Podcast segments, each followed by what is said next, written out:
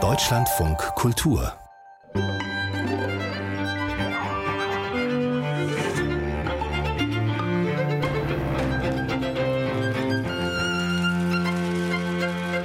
Wir sprechen heute über vier literarische Werke, die unterschiedlicher nicht sein könnten. Über eine ebenso tiefgründige wie leichtfüßige Komödie, über eine Gerichtsreportage mit nachgerade archaischer Wucht, über ein historisches Panorama, das uns helfen könnte, das deutsch-russische Verhältnis besser zu verstehen und über einen Roman, der radikal der Kraft der Literatur vertraut. Und das sind meine heutigen Gäste. Die Schriftstellerin Juli C. Kleine Probleme, der neue Roman von Nele Polacek, ist in Wahrheit ein Buch über ziemlich große Probleme. Es geht um einen Mann, der beschließt, innerhalb eines Tages alles aufzuholen, was er in seinem gesamten Leben verpasst hat. Ein zutiefst witziges und auch philosophisches Buch für alle, die wissen, was der innere Schweinehund ist. Der Literaturkritiker und Autor Adam Soboschinski. Ich habe das Buch Sinkende Sterne mitgebracht von Thomas Hettche. Ich habe es deswegen ausgesucht, weil es so wahnsinnig gut geschrieben ist. Auch das ist manchmal ein Kriterium. Und weil das Thema interessant ist, nämlich eine große Umweltkatastrophe hat in der Schweiz stattgefunden und die Menschen versuchen damit umzugehen. Die Abiturientin Kara Platte, die vor ein paar Monaten bereits im literarischen Quartett Spezial U21 mein Gast gewesen ist.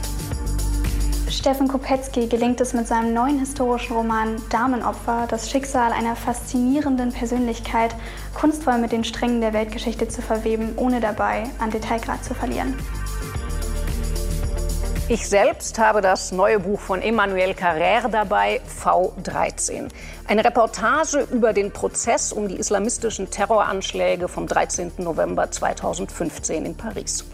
Und diesem Buch gelingt etwas, von dem ich bislang gedacht hätte, dass es unmöglich ist. Es erzählt von der Schönheit des Rechtsstaats so intensiv, dass zumindest mir beim Lesen die Tränen gekommen sind. Ich freue mich auf spannende Diskussionen und natürlich freue ich mich, dass Sie dabei sind, zu Hause und hier im Berliner Ensemble. Herzlich willkommen.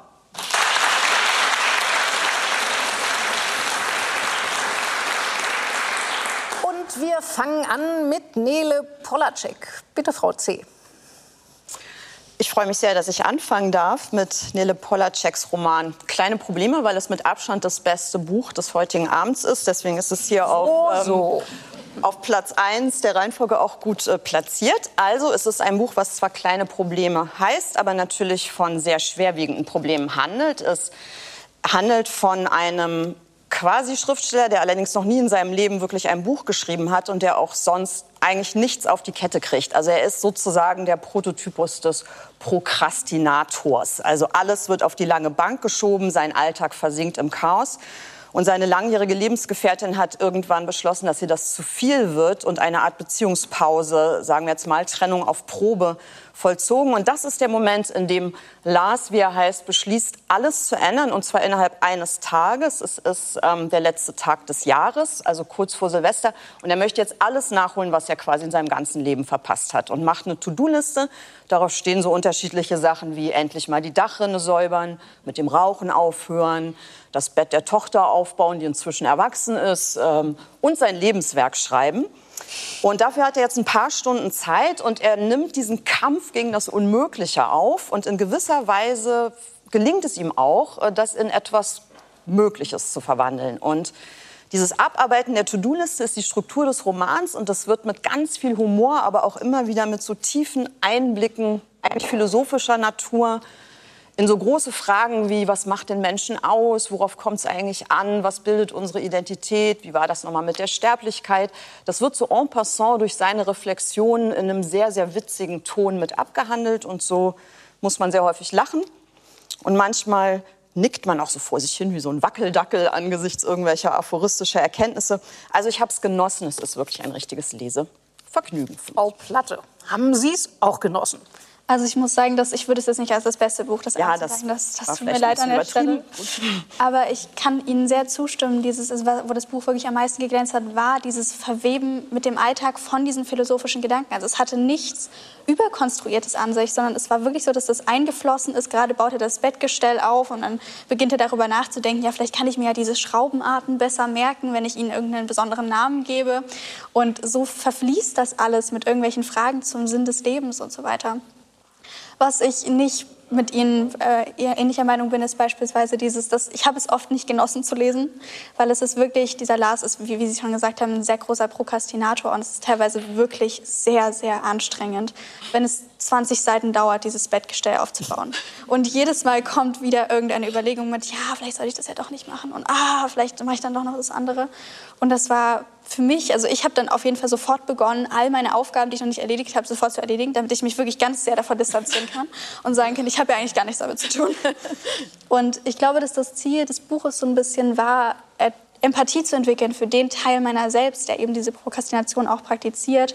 Aber ich habe es eher als Dämonisierung dann empfunden. Okay, ist interessant.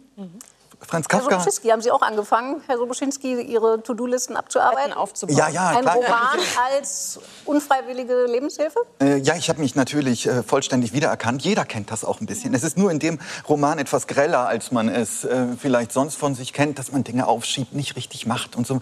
Hier haben wir einen richtig ähm, pathologischen Fall. Also der Typ kriegt ja gar nichts auf die, auf die Reihe, nicht wahr? Ist auch seit äh, geht offenbar auch schon seit Jahren so. Nicht vor allen Dingen das große Lebenswerk, nämlich einen Roman zu schreiben. Er hat eine Stelle früher aufgegeben und will endlich diesen großen Roman schreiben und schafft es nicht.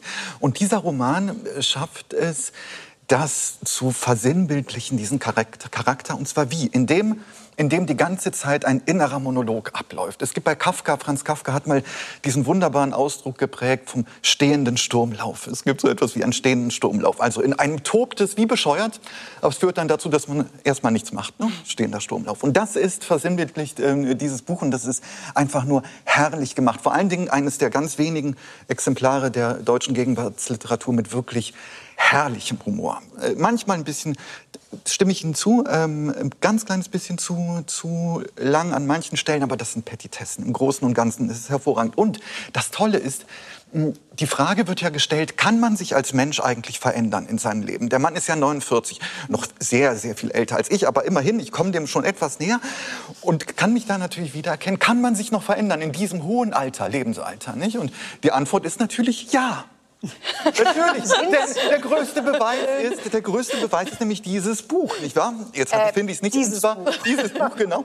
Dieses Buch, weil das ist das Lebenswerk von ihm, nicht von diesem Ich-Erzähler. Er hat es geschafft. Ja, und das Tolle ist ja, dass er auch, darf ich so reingrätschen? Ja, dass Sie er einem immer auch das. Rezept dafür mit an die Hand gibt. Also ich finde, das stimmt so ein bisschen, dass das auch eine, also man erkennt sich darin, man fühlt sich manchmal auch ertappt und das hat vielleicht so was Dämonisches, weil er ja wie besessen ist von diesem Prokrastinationsapparat in seinem Kopf.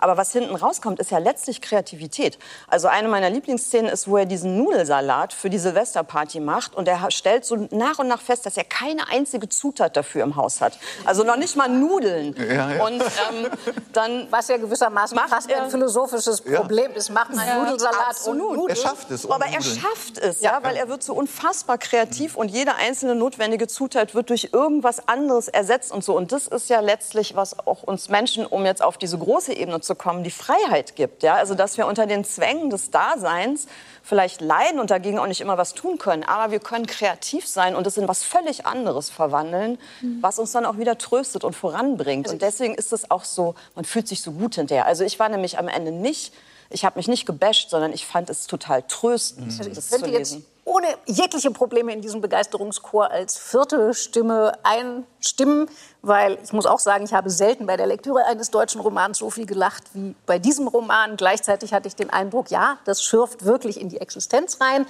Ich musste ganz oft fast an, auch an Buster Keaton denken. Also diese Absurdität im Kampf gegen die Übermacht einer Welt, wie sie ist, den man immer schon verloren hat, das einen aber nicht davon abhält, trotzdem wacker weiterzukämpfen. Ähm, es hat einen großen Humanismus, finde ich auch, spricht aus diesem Buch, in dem es eben die Hoffnung hat, doch, doch, es lohnt sich jederzeit, auch wenn es aussichtslos ist, es zu versuchen, dass man sein Leben vielleicht noch ändern kann. Ich habe eine Frage, die sich tatsächlich auf die literarische Struktur oder auf das Literarische daran bezieht. Nämlich, Adam Sobuschinski hat es schon gesagt, also in diesem Buch gibt es eine Danksagung. Das ist aber eben nicht die Danksagung der Autorin Nele Polacek, sondern wie man versteht, ist diese Danksagung ein Teil des Romans, weil es ist offensichtlich, dieser Lars Messerschmidt heißt er mit Nachnamen. Mhm also eben, wir wissen damit, er hat es geschafft, sein Lebenswerk zu schreiben. Und ganz ehrlich, das ist eine Frage an Sie. Fanden Sie das plausibel, dass dieser Lars-Charakter, wie er uns vorgeführt wird, dass das wirklich sein erstes Werk ist? Also, dass dieser Lars, nachdem er jahrelang Dokumente angelegt hat, das beste Buch der Welt, Doc und ich weiß nicht was, dass der auf einmal einen so eben leichtfüßigen, hochironischen, quasi autofiktionalen Roman als sein Debüt schreibt. Da war ich, also ich stelle es als Frage. Absolut, ich, absolut. Aber ich will aber, nicht, will, will nicht, Platte, ja. nicht ein. Also ich finde, dass in dieser Feststellung eine sehr große Hoffnung liegt. Also dieses, er ist ja wirklich sehr kreativ. Man weiß aber einfach nur nicht, wie kann er es schaffen, das zu kanalisieren und wirklich etwas hineinzubringen. Und ich glaube, das Problem, was sein Charakter auch hatte, war dieses, er hatte diese großen Klassiker vor Augen, also Anna Karenina oder wo auch sicher intertextuelle Referenzen finden im Buch, was ich auch sehr charmant fand. Ähm, und er hat diese Vorstellung von, wie dieses perfekte Buch zu sein hat. Und dass er dann am Ende praktisch bemerkt, dass er vielleicht das Beste der Buch der Welt in sich selbst findet und nicht in dem Schicksal von irgendjemand anderem. Und es ging ja auch sehr, das fand ich auch sehr toll, wie verwoben das war mit aktuellen Debatten zum Beispiel darum, wer darf was schreiben. Also darf er als weißer mit 40er Mann ein Buch schreiben über eine Holocaust-Überlebende beispielsweise. Und Sein Sohn sagt kategorisch Nein. Ja, und er ist total verzweifelt, weil er sagt, ja, ich meine, das bringt mir nichts, wenn diese ganzen Männer vor mir den Nobelpreis bekommen haben, wenn ich ihn jetzt nicht bekomme deswegen. Und ähm, ich weiß nicht, das ist auch wirklich so charmant rübergebracht, diese ganzen Fragen, an denen sich so viele Konflikte zerfetzen. Und da wird es mit so einer Leichtigkeit rübergebracht, wie er sich damit fühlt. Aber ist das eben jetzt die Leichtigkeit der Autorin Nele Polacek, die man ja auch als brillante Essayistin aus der Süddeutschen Zeitung kennt? Oder ist das wirklich, also hat dieser Prokrastinierer auf einmal quasi den Knoten des Lebens zerschlagen, indem er die Einsicht in die neue Leichtigkeit mhm. und in Selbstironie Nein, gefunden hat? Also ich finde es schon äh, voll, völlig plausibel, mhm. dass das äh, dieser Autor ist, äh, der dieses Buch geschrieben hat, natürlich durch die Stimme, durch den Geist von Nele Polacek, könnte man sagen. Nicht? Ist das Was ja, by the way, auch eine interessante, An also gewissermaßen ist das ja kulturelle Identitätsdebatte ja, sehr, sehr lustig, natürlich. dass eine mit 30-jährige Autorin äh, einen Roman in der Ich-Form schreibt, wo sie gewissermaßen zum End-40-jährigen ja, Mann wird. Was eigentlich ja, ein Skandal, äh, natürlich, klar. Man darf das nicht. nicht? Oder sehr lustig. Ja, sehr lustig. Aber es spielt halt auch wieder damit und das ist das Gute. Die Metafiktion geht ja bis in den Klappentext. Und ne? da steht hinten drauf ein tragikomischer Roman über unser Leben. Und im Buch gibt es irgendeine Stelle, glaube ich, wo er sagt, er möchte unbedingt ein Buch schreiben, wo hinterher draufsteht, dass das, dass das ein Tragik komischer Roman ist. Also ja, die, ja, ja, die Verzahnung ist wirklich bis, bis ins letzte Fitzelchen. Aber ich habe das Ende für die Figur ehrlich gesagt anders gelesen. Also ich, habe, ich hatte den Eindruck, der lügt zum Schluss. Och, ja. Nicht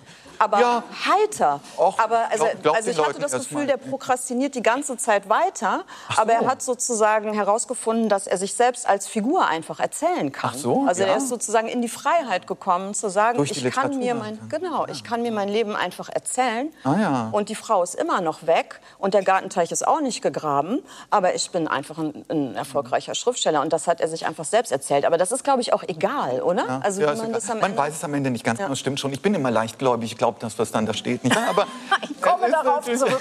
aber gerade bei inneren Monologen muss man da total vorsichtig das sein, glaube ich. Das stimmt. Aber es gibt ja auch keine gegenteiligen Signale, muss man auch. Wir müssen ihm ja glauben. Wir haben nur ja seine Perspektive. Aber ich glaube, was ein, ein Punkt ist noch wichtig, weil wir das ein bisschen unterschlagen haben.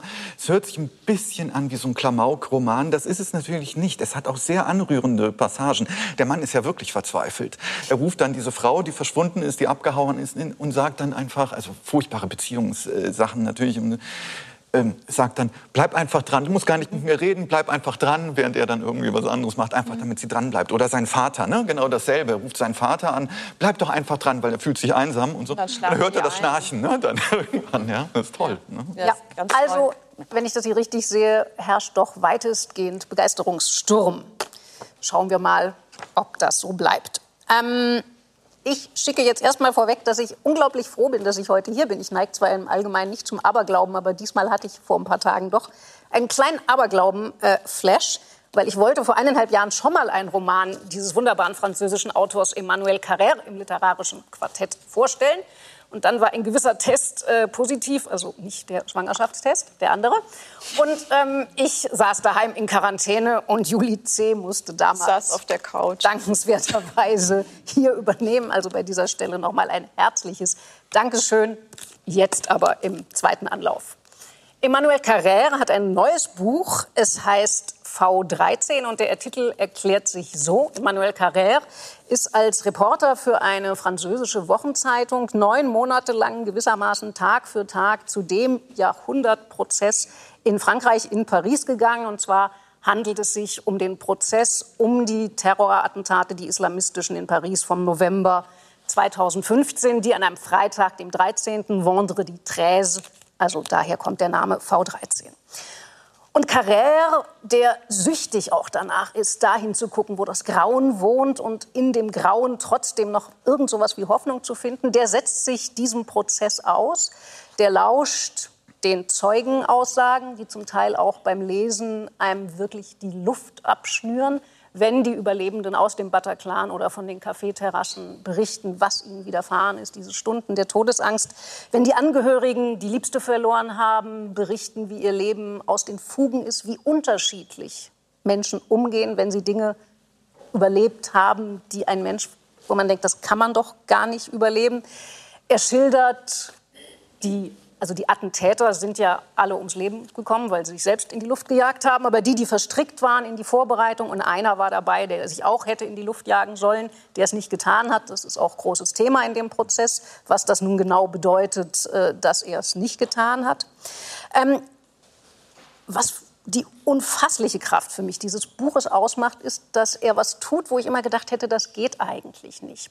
Weil es heißt ja immer, unser moderner Rechtsstaat mit seinen Instrumenten ist so nüchtern, so sachlich. Und so tritt er hier auch auf in Gestalt dieser Richter und Staatsanwälte und Prozeduren. Und gleichzeitig hat man wirklich den Eindruck, da wird ein kollektives Trauma in einer unfasslichen Weise aufgearbeitet. Und ich fange auf einmal an, die, die Schönheit dieses Rechtsstaats durch erzählerische Mittel, also nicht, weil er essayistisch den Rechtsstaat rühmt, sondern im Gegenteil, er kritisiert da durchaus einiges. Ich spüre auf einmal mit einer Wucht die Schönheit und Würde rechtsstaatlicher Prozeduren, wie ich sie noch nie, glaube ich, gespürt habe. Und deshalb würde mich natürlich als erstes interessieren, Frau C., äh, Sie als auch Juristin und nicht nur Schriftstellerin, äh, liege ich da irgendwie richtig oder sehen Sie als Juristin da ein bisschen anders drauf?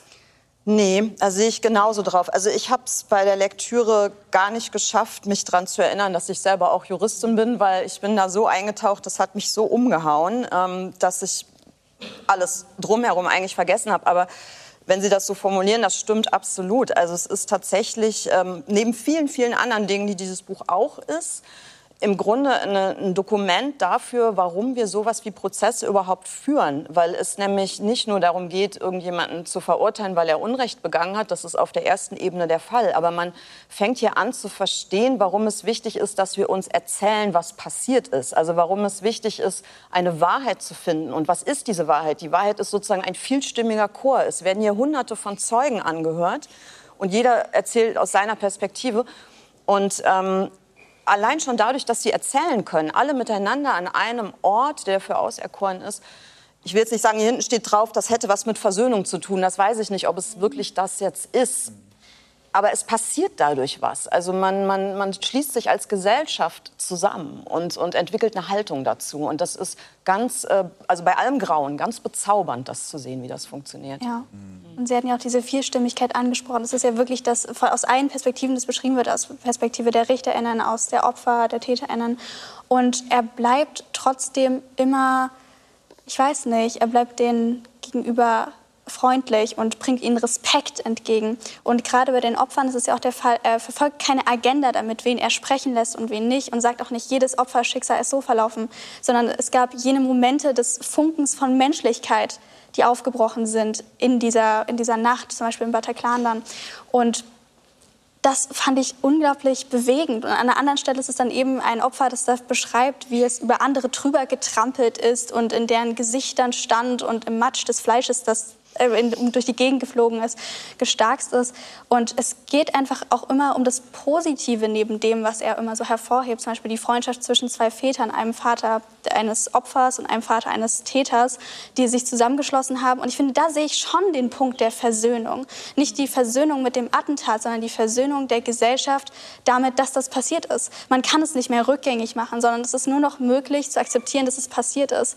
Und in dieser Versöhnung werden immer auch positive Lebenswege gezeigt. Also die Opfer sind keine Leute, denen die Gesichter zusammen mit ihren Identitäten einfach weggeschossen worden, sondern er erzählt immer auch von deren Lebenswegen, was sie geliebt haben, ihren Eltern, ihren Angehörigen. Und das hat mich unglaublich berührt, das zu sehen, dass es eben, das sind Menschen, die ein Leben hatten und auch daneben noch ein Leben haben. Und er zeigt, wie es sich verändert hat und wie es negativer geworden ist. Aber trotzdem bleibt es immer in diesem Funken Hoffnung auch, den er so hervorhebt. Ja, schön gesagt. Ja, es ist natürlich auch. Ähm ja. Es ist natürlich auch ein Buch mit unglaublich äh, krassen Szenen und gerade da, wo es eigentlich undarstellbar wird. Man kann äußerste Brutalität, äußerstes Grauen fast gar nicht darstellen und das macht er und das ist natürlich einfach auch der Wirklichkeit geschuldet. So war es offenbar gewesen. Die Ermittler gehen hinein in dieses äh, Musiktheater und was sie vor allen Dingen wahrnehmen, ist, dass Handys klingeln. Ja? ja. Weil die Angehörigen versuchen natürlich, die Opfer irgendwie zu erreichen. Überall klingeln Handys, ne? Horrorszenen, ja, und alle liegen tot da in äh, diesem Blut. Es gibt, finde ich, etwas wahnsinnig Interessantes in diesem, äh, in diesem Buch. Ich will es nicht, es ist ja von der Gattung her schwierig. Es sind ja doch Gerichtsreportagen in erster Linie, aber doch immer mit ganz, ganz vielen Exkursen und auch essayistischen Anteilen. Und an einer Stelle fragt er sich, Wieso interessiere ich mich eigentlich für diese Täter letztlich gar nicht innerhalb dieses mhm. Prozesses? Mhm. Denn natürlich sind manchmal, auch wenn uns das nicht passt, und natürlich sollten wir immer auf die Opfer schauen, denn die sind natürlich wichtig, aber in Wahrheit ist es ja häufig so, man will ja wissen, wieso kommt jemand dazu, so etwas zu machen, so ein Grauen äh, zu machen. Das, das und da sagt er, das ist etwas, was, was die sind uns so fremd, so anders. Ja.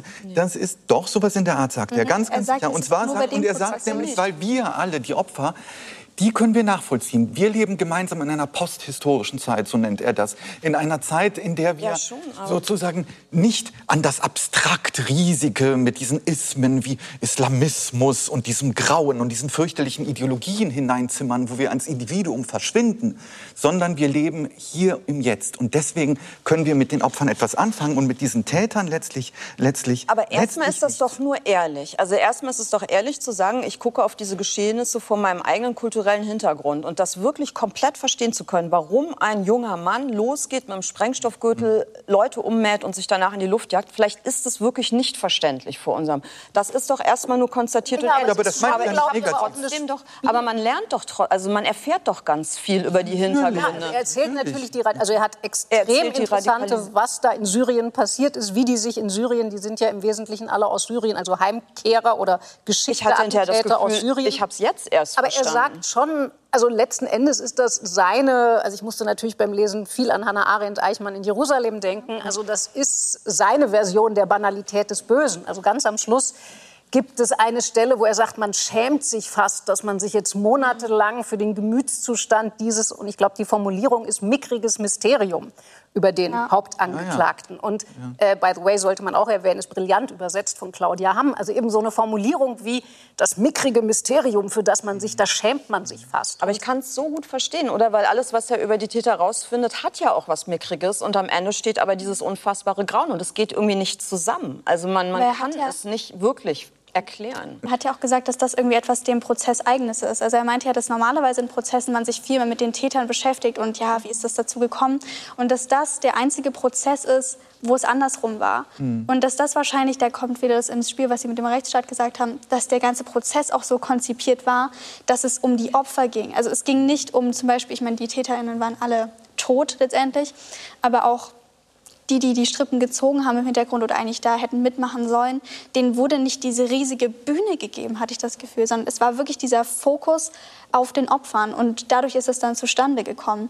Und ich musste auch an Hannah Arendt denken, als ich das ge mhm. gelesen habe, weil es ist wirklich, er, manchmal hatte ich auch das Gefühl, er macht jetzt Witze über die Angeklagten, weil er, auch, er war so begeistert, also nicht begeistert, sondern negativ begeistert von der Absurdität dessen. Hat die auch öfters als Schwachköpfe bezeichnet und war dann so, ja, da ist einer dümmer als der andere. Und ich glaube, es ist so schwierig als Menschen zu verstehen, dass diese Situation von einem total mickrigen Menschen verübt wurde. Naja. Dieses unfassbare Grauen. Und das führt er so prägnant vor in diesem Buch. Und deshalb war es auch so notwendig, dass das auch jetzt auf Deutsch erschienen ist. Mhm. Ja. Nein, nein, ich, es war auch eben nicht als Kritik im Übrigen gemeint, sondern als Stärke dieses Buches. Denn er versucht natürlich, diese Leute in irgendeiner Weise zu verstehen, ja. aber er kommt ja nicht weiter. Und das ist aber auch, glaube ich, gut, weil er hat es ein bisschen Bedenken, ja. weil er ist ja eigentlich, also Carrère hat sich viel mit Religionen beschäftigt und irgendwo sagt er auch mal zwischendurch, ihn interessiert auch mhm die pathologische Mutation genau. des Islam und den Strang verliert er aber dann eigentlich. Weil das ja auch eine Interpretationsleistung ja. gewesen wäre und dessen enthält er sich. Ja. Und das finde ich wirklich gut. der Beobachter im besten Sinne. Also er schafft es und da war ich auch, äh, Herr Carrère kann auch in seinen Texten sehr ich-bezogen, ich-besessen, eitel sein. Und dass er sich hier so zurücknimmt und wirklich das Sprachrohr für diesen Prozess Gleichzeitig kommt seine Emotionalität durch. Ja. Also er ist kein kaltes Kameraauge, genau. was einfach nur jetzt so dokumentiert, was da passiert ist, sondern er positioniert sich als Subjekt fühlbar. Also man merkt, wie er mitleidet, wie er auch wieder angerührt ist. All das ist da drin. Und trotzdem ähm, enthält er sich eben so Erklärungsversuchen wie zum Thema, ja, ist der Islam eine gewalttätige Religion, ja oder nein? Also das ist außen vor. Er versucht es wirklich nur auf der individuellen und menschlichen Ebene und da gerät er an mhm. Verständnisgrenzen. Wir gehen weiter. Ein, eine harte Lektüre, aber wenn ich das hier richtig sehe, sind wir uns ziemlich einig, dass man sich dieses Buch unbedingt zumuten sollte. So, Kara Platte, wir kommen zum nächsten Buch. Steffen ja, Kopetzky. Ich habe mitgebracht Damenopfer von Steffen Kopetzky. Und das ist ein unglaublich vielschichtiger historischer Roman, dessen Dreh- und Angelpunkt die junge Bolschewistin Larissa Reisner ist, die auch wirklich gelebt hat. Es basiert auf einer wahren Geschichte. Wie war es dann immer die Frage? Man weiß es ja auch nicht mit Fiktion und Realität, wie es sich dann verwischt. Und auf jeden Fall sie, geht sie mit ihrem Mann zusammen nach Afghanistan als diplomatische Vertretung des kommunistischen Russlands. Und dort stößt sie auf mysteriöse Pläne von einem deutschen Offizier zum Sturz der Kolonialmacht England. Und das ist so ein bisschen das Hassbild, was sich durch das gesamte Buch zieht, da es ja sowas wie das Gegenbild zum Kommunismus ist. Und trotzdem verweilt er eben nicht nur an ihrem Schicksal, sondern man sieht Larissa Reisner durch die Perspektiven von einer Vielzahl an weiteren Figuren. Also es, und diese Figuren sind nicht nur dafür da, sie zu spiegeln oder sie stärker, intensiver wiederzugeben, als sie es davor schon war, sondern das sind Personen mit eigenen Schicksalen. Und so ist es auch so, dass das Buch ist nicht stringent erzählt, sondern ich glaube, man kann das am besten beschreiben mit, es ist kunstvoll zerbrochen. Denn man hat diese ganzen Perspektiven und man schweift ab und dann wird etwas über die Epoche erzählt und all diese Stränge verbinden sich eben bei dieser Person. Und ich glaube, dass durch diese Fragmentarität und wie er dieses Buch geschrieben hat, gesteht sich Kopetzky auch selbst ein, dass er nicht die ganze Geschichte erzählen kann. Sondern die Vergangenheit kann man immer nur im Nachhinein durch Protokolle, durch Gedichte, durch Tagebücher, durch all das verstehen. Aber letztendlich war auch niemand dabei. Und die Frage ist auch, ob es über diese Wahrheit überhaupt gibt. Und das macht er wirklich bravourös mit dieser Form des Zersplitterten. Und ja, weil mich dieses Buch wirklich so in den Bann gezogen hat, bin ich sehr froh, dass ich das heute mit einbringen kann. Ja, ich meine, es ist äh, ein irre, irre tolles, tolles Thema, nicht wahr? Und eine große Figur, ohne Zweifel, Larissa Reisner, eine Kommunistin, Bolschewistin der ersten Stunde. Ähm, auch etwas, sagen wir mal, deutlich auch brutaler im Übrigen als im Buch dargestellt. Da wird sie so etwas, ich will nicht sagen weich gezeichnet, aber ist immer schön und toll und mutig und äh, starke Frau. Sie hat auch äh, schon was auf dem Kerbholz auch, wenn man das mal so vorsichtig sagen darf. Auch politisch natürlich nicht ganz erst rein. Aber das Buch ist interessant, weil es einem äh, etwas auf der Spur ist, was äh, natürlich zeitgenössisch auch interessant ist, thematisch interessant ist, nämlich wie kam es eigentlich dazu in dieser, dieser Zwischenkriegszeit 1923, 26, in diesem Zeitraum spielt es ja, wie kam es, dass äh, naja, die deutsche Reichswehr auf einmal mit äh, der Roten Armee in irgendeiner Weise auf einmal in Verbindung gerät. Wieso arbeiten so vollständig unterschiedliche Ideologien auf einmal zusammen natürlich? Wieso? Das ist ja klar, weil die beide natürlich verfemt waren, nicht? Deutschland nach dem verlorenen Ersten Weltkrieg und äh, war natürlich stark reglementiert. Ähm, und äh, die Sowjets hat man natürlich weitestgehend nicht anerkannt und Trotzdem kamen die gerade deswegen zusammen. Also, was man politisch heute so Querfront nennt, könnte man sagen, wird da versinnbildlich. Das ist interessant. ich muss sagen, es ist allerdings schon ähm, ein schwerer Brocken. Ja, also ja. dieses äh, mhm. Buch, also ich habe ähm, ich hatte am Anfang, dann bin ich reingekommen, dann interessierte mich auch dieses Formale. Er versucht ja die russische Avantgarde ein bisschen nachzubilden in diesem Formalen. Aber man braucht schon ein wenig, um sich einzufinden. Es kommen doch sehr viele Personen vor. Und dann kommt noch eine Nebenfigur. Und dann kommt noch eine. Und man weiß nicht genau, wer ist jetzt im Zentrum und wer nicht. Also man muss schon etwas tapfer sein, wenn ich äh, das ähm, ja, so ähm, milde, milde ausdrücken darf. Okay. Es ist kein Buch zum Durchlesen, sondern es ist zum Durcharbeiten. Das ist wirklich so. Es ist unglaublich komplex. Vögelt ständig rum, nicht? Ja, das, man ist haben Sie das durchgearbeitet? Ja, also ich gebe es zu, mich hat es auch ein bisschen überfordert. ähm, also es ist wirklich wie Sie es ja auch gerade gesagt haben, eine Fülle und Sie haben es als einen positiven Aspekt hier herausgestellt. Es ist sehr fragmentarisch, also man muss immer genau gucken, wo ist man gerade. Und es ist eine Fülle von, von Figuren, die aufeinandertreffen und äh, manchmal fiel es mir ein bisschen schwer, den, den Faden zu, zu behalten. Und die Hauptfigur, Frau Reisner, äh, schwebt natürlich sozusagen über allem. Sie ist ja zum Teil sind ja auch Zeitsprünge. Manchmal ist sie ja schon mhm. tot und manchmal lebt sie noch, je nachdem auf welcher Zeitebene wir sie äh, gerade, also wo wir ihr begegnen. Sie ist so ein bisschen das verbindende Element von vielen, vielen Fragmenten, die auch in unterschiedlichen Orten der Welt spielen, in unterschiedlichen Situationen. Also es ist jetzt nicht irgendwie komplett ähm, auseinanderfallend, aber ja, also es ist ein bisschen anstrengend. Man, man muss sich sehr stark konzentrieren und man sollte es auch eher in ein paar Tagen lesen, glaube ich, und nicht in acht Wochen, weil man sonst immer wieder vergessen hat, wo man gerade steht. Ja, ich glaube, das ist, das ist halt die Arbeit eines Historikers. Also ich meine, wenn man poetisch genau. herangeht, dann liest man sich ein paar Quellen durch und entwickelt sich eine Vorstellung davon, wie war diese Person und so bringe ich sie dann nieder. Aber er gesteht sich halt wirklich ein, dass er nicht weiß, wer diese Person ist, sondern dass er nur äh, zeigen kann durch die Perspektiven von vielen Personen, wie sie wahrgenommen wurde. Und deshalb ist sie auch nie, sie ist eigentlich, für mich ist sie so ein Schemen geblieben am Horizont, weil immer aus einer Perspektive wird diese schillernde, starke Frau des Feminismus aufgebaut und danach wird sie wieder völlig zerrissen. Also man baut sich wirklich wieder auf und so, ja, jetzt, jetzt, jetzt weiß ich, wer sie wirklich ist und dann ist es wieder total zerbrochen und man steht wieder vor nichts. Da würde ich aber gerne an der Stelle eine Nachfrage stellen, weil das habe ich mich beim Lesen die ganze Zeit gefragt. Also ich hatte auch den Eindruck, dass dieses Buch immens an Fahrt aufnimmt, wenn Steffen Kopetzky sich für das in der Tat immens interessante Verhältnis Deutsche Reichswehr, Sowjets in der Zwischenkriegszeit, also wieder Versailler Verträge umgangen werden und so weiter. Das ist ja festgemacht an dem roten Napoleon, Marschall Tuchatschewski und an eben einem deutschen, äh, weiß gar nicht welchen Rang er hat, äh, also auf jeden Fall irgendein Höherer von äh, der Reichswehr eben dieser Otto von Niedermeyer heißt er, glaube ich.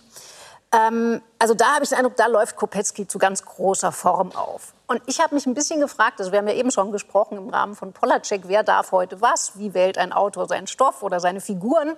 Hatte es für, sich, für Sie nicht vielleicht auch so einen Aspekt, dass der Kopetzky dachte, na ja, eben alter weißer Mann nach heutigen Kriterien schreibt man jetzt, Frau. da suche ich mal lieber eine Frau. Also mir, ich habe ihm die Faszination für die Reisner nicht durchgängig abgekauft. Aber das scheint Ihnen ja das kann ich so nicht verstehen. Okay.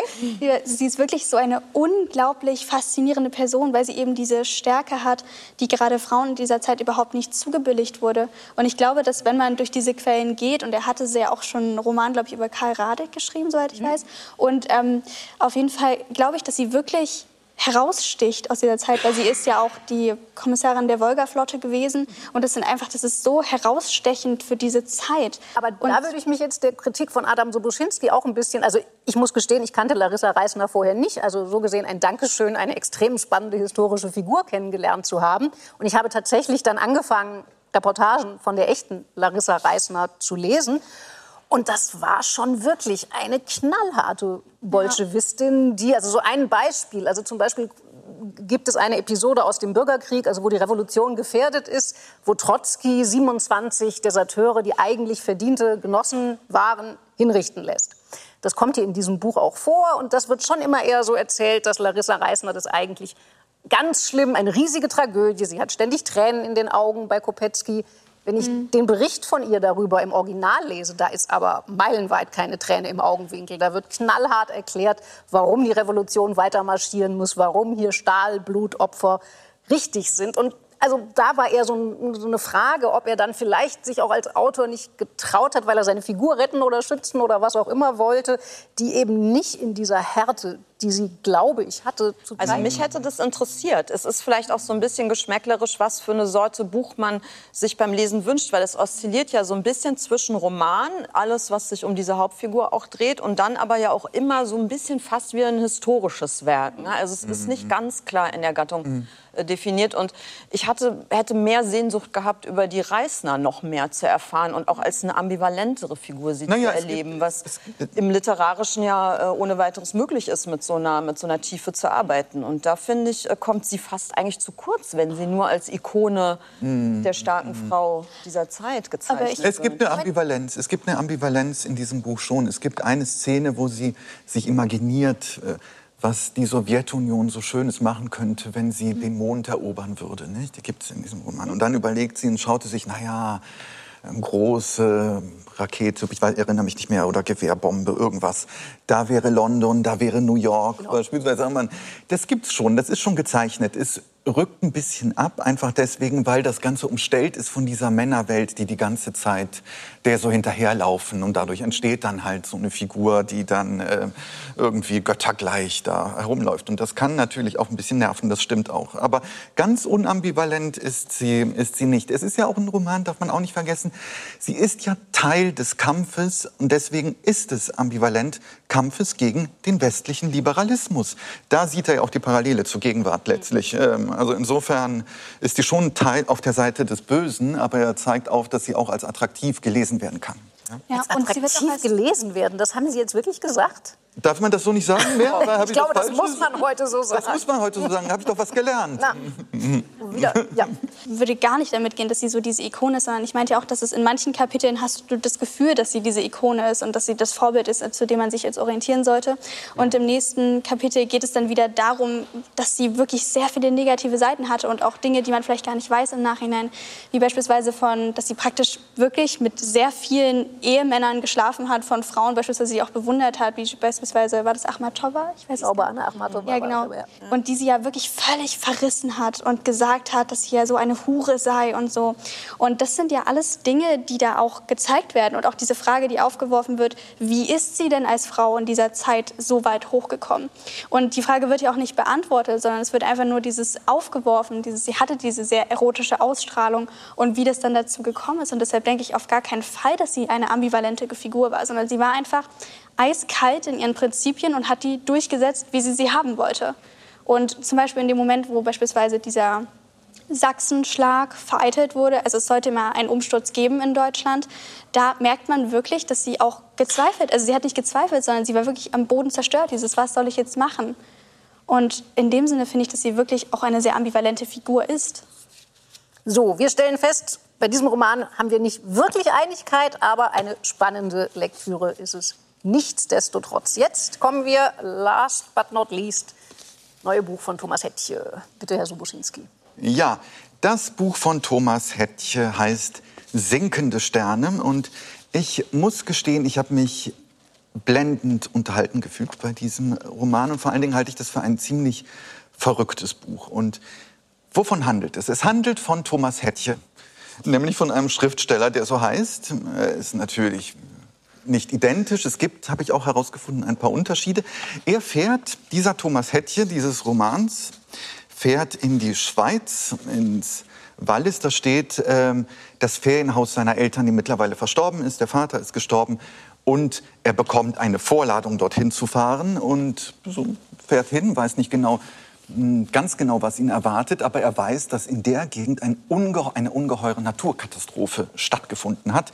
Nämlich es gab einen unglaublichen Felsenrutsch, Bergrutsch, sodass die Rhone, der Fluss, sofort angeschwellt ist und äh, mehrere Orte äh, sozusagen unter sich begraben hat. Also schrecklich, eine schreckliche Naturkatastrophe. Und diese gesamte Gegend, in die kommt man auch nur durch, ja, wenn man eine Genehmigung hat, überhaupt rein, entwickelt in dieser Zeit. Und da wird es dann auf einmal fantastisch und interessant. Man gleitet so hinein in eine vollständig fantastische Welt, die ja fast schon surreal ist. Ähm, fand das wahnsinnig faszinierend. Auf einmal spielen so alte Familien wieder eine Rolle in dieser Gegend. Ja, es taucht auf einmal ein Kastlan auf. Der ist dann irgendwie dafür zuständig. Dann gibt's eine Bischöfin, die für die ganze Gegend oder Region, wenn man weiß nicht ganz genau, wie die Zusammenhänge sind, zuständig ist. Diese Bischöfin, die, über die können wir später reden, die ist also sehr geheimnisvoll, die ist auch ganz, ganz toll. Und gleichzeitig reflektiert er. Sie müssen so langsam zum Ende kommen. Okay, ist ein wunderbares Buch. äh,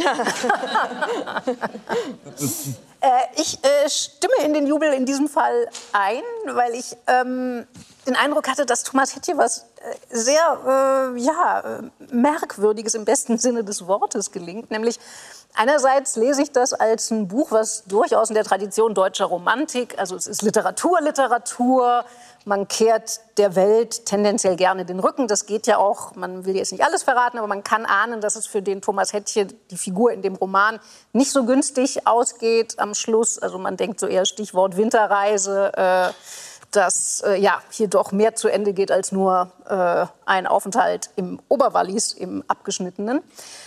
Und gleichzeitig habe ich den Eindruck, dass dieses Buch natürlich ein dezidierter Debattenbeitrag ist, ohne aber im engeren Sinne ein Debattenbuch zu sein. Also man muss vielleicht auch noch ergänzen, dass der Thomas Hettche dieses Romans, also die Figur, äh, offenbar unterrichtet an irgendeinem Schreibinstitut oder was an der Uni und der hat seinen Job verloren, weil man ihn irgendwie für, ja, neudeutsch gesagt, nicht mehr woke genug hält. Der unterrichtet zu viele alte Autoren.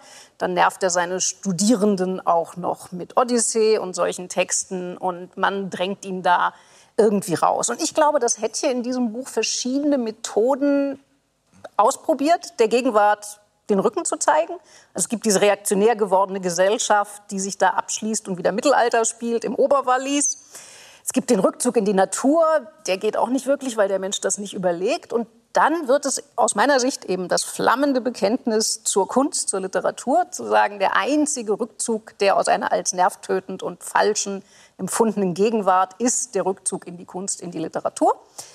Ja, Frau C. schaut sowas von skeptisch. Ähm, ich höre eigentlich sehr fasziniert zu, weil sowohl das Buch, was Sie beschrieben haben, als auch was Sie beschrieben haben, das lesen?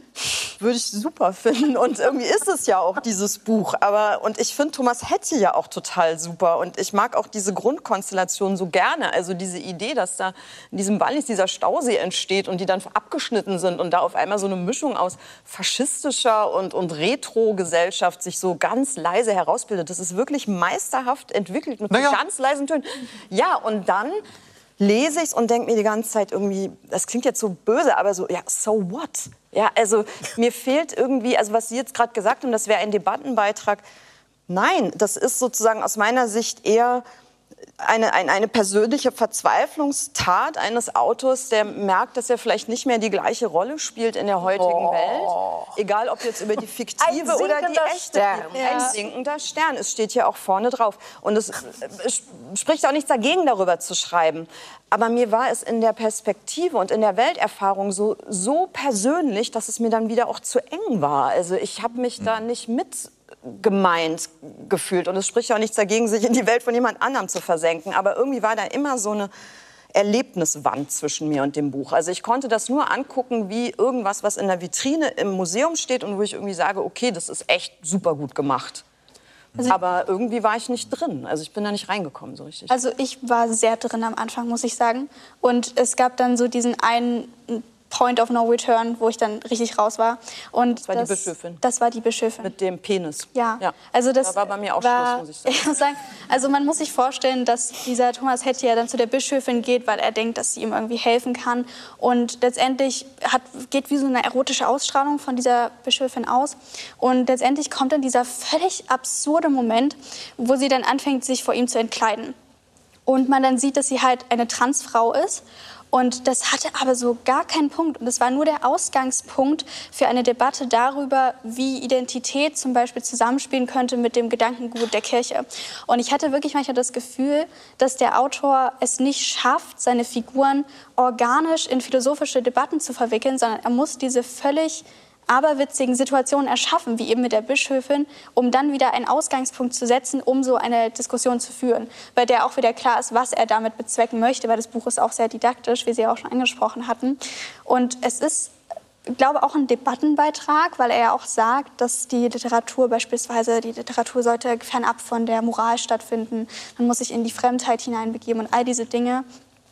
Und erhebt die Literatur da so philosophisch auf eine Ebene, an der man sie nicht mehr angreifen kann, aber sie auch absolut realitätsfern geworden ist. Und er hebt sich auch selber jeder Kritik, weil er eben sagt, ja, auch er sagt ja, dass die Wahrheit jeder Konstruktion ist, dass jede Person selbst dieses, diese Konstruktion irgendwie erzeugt. Wollen Sie die Verteidigung zuerst übernehmen? Naja, äh, das ist nicht, ich äh, finde es äh, interessant und ich finde es auch bedenkenswert, dass er sich immunisiert dadurch, ja. ja. durch dieses Verfahren, dass er dann sagt, okay, aber das letzte Wort hat die Kunst und das letzte Wort hat die, hat die Ästhetik und, und schaut, wie großartig ich schreiben kann. Ich meine, von allen Büchern muss man sagen, ist das das kunstfertigste, ne? was Bilder anbetrifft, was von Landschaftsbeschreibungen anbetrifft. Ist ne? toll gemacht, ist, super gut gemacht. Naja, was heißt toll gemacht, super gemacht? Also ich meine, darauf kommt es doch an. Ich meine, darauf kommt ja, doch auch, nicht Literatur, nur. darauf kommt es doch an, dass das Buch sozusagen eine Sprache hat, aber das ist ja eine wo man Ebene einfach davon. wahnsinnig gerne drin verbleibt und vorliest. So, aber ich komme auf die Kritik zu sprechen, ganz konkret. Ähm, das ist überhaupt kein Problem.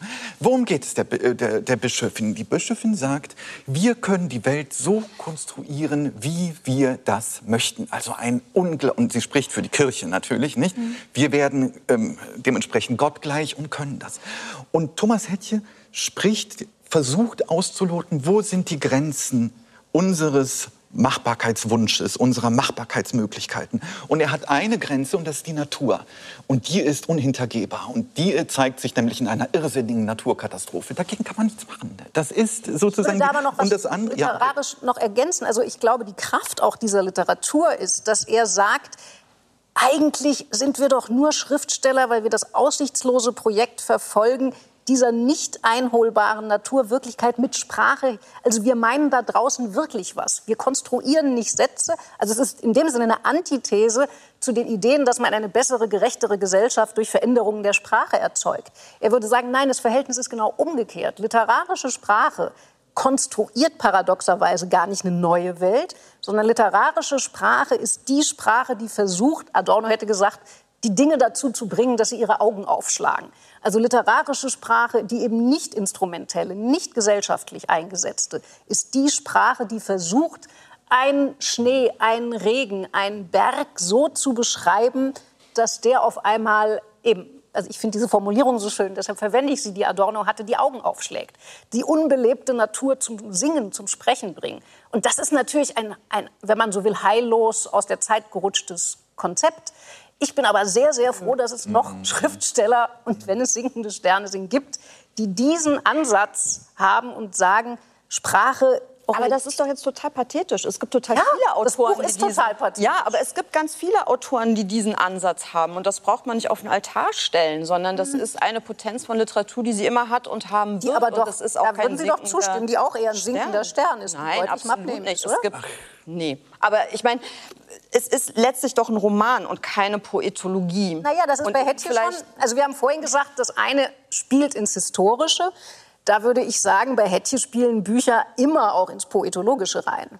Das dürfen sie ja auch, aber sie müssen ja trotzdem, finde ich, so sehr roman sein, dass Figuren, die daran auftauchen, auch als solche wahrnehmbar, glaubwürdig und irgendwie annehmbar sind. Und viele von diesen Figuren, die auftauchen, sind aber Abziehbilder. Also es sind holzschnittartige, nee. hingesetzte Figuren, die eben für etwas stehen sollen, was der Autor uns jetzt sagen möchte. Und das oh. ist mir persönlich zu wenig. Also das, da ist eine, das ist eine Behauptung einfach nur. Also ich meine, nee, diese Ich-Figur wird einem schon, es kommt einem schon Ja, die Ich-Figur, aber ja. ja. nur die Ich. Ja gut. Ja, immerhin. Eine, er schreibt ja in der Ich-Perspektive.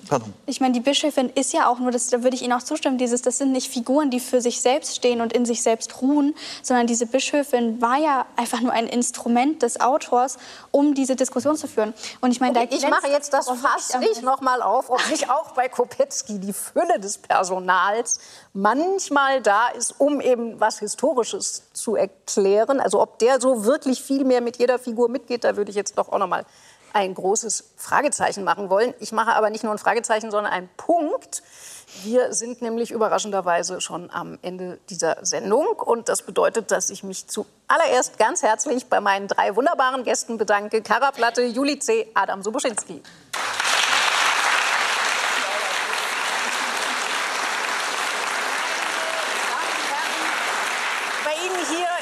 Ensemble und zu Hause bedanke ich mich selbstverständlich auch. Unsere nächste Sendung ist, nachdem wir eine kleine Sommerpause hatten, schon wieder in vier Wochen, genauer gesagt am Freitag, den 13. Oktober. Und äh, etwas später im Oktober findet noch etwas statt, nämlich die Frankfurter Buchmesse. Und wir veranstalten dort auf der gemeinsamen Literaturbühne von ARD, ZDF und Dreisat ein Zuschauerquartett. Das heißt, wir machen ein literarisches Quartett mit gewissermaßen Ihnen, nämlich liebe Zuschauerinnen und Zuschauer. Sie können sich bewerben und dann in Frankfurt meine Gäste sein. Wohin Sie die Bewerbung schicken und wann das genau ist, also alle diese Daten finden Sie auf unserer Homepage, die idealerweise jetzt hier irgendwo äh, eingeblendet sein sollte. Und äh, vielleicht sehen wir uns ja dann in Frankfurt und mich würde das sehr, sehr freuen. Ich sage für heute Tschüss und bis bald und bleiben Sie noch ein wenig am Lesen.